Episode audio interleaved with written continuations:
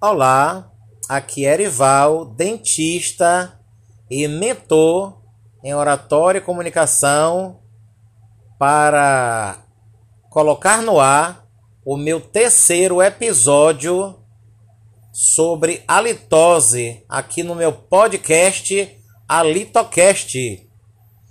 Como eu tinha dito para vocês no episódio número 3, 90% do mau hálito é de origem bucal.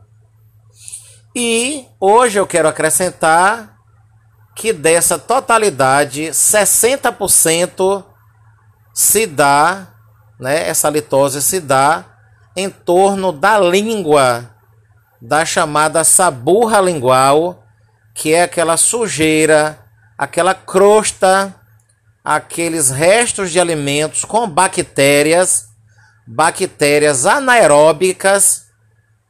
Por que anaeróbicas? Porque vivem na ausência de oxigênio.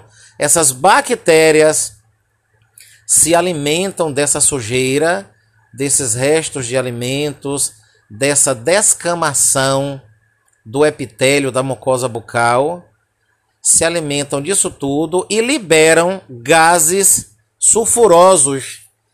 Esses gases sulfurosos é que são realmente o odor chamado de mau hálito. E, sendo assim, é super importante a gente limpar essa língua corretamente. De que forma? Através de um limpador de língua, pois a escova não é suficiente.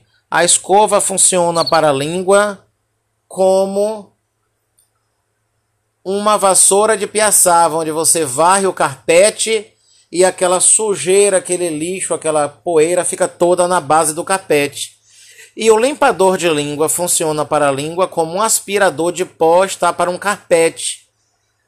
O limpador de língua rente a língua, limpa toda essa língua. De que forma eu devo usá-lo?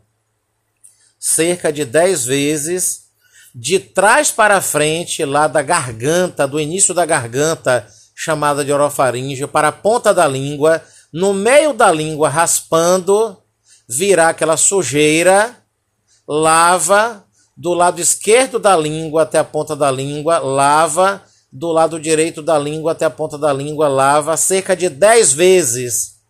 A sua língua irá ficar limpa. Não colocar força para não inflamar a língua para não irritar as papilas gustativas responsáveis por captar o sabor.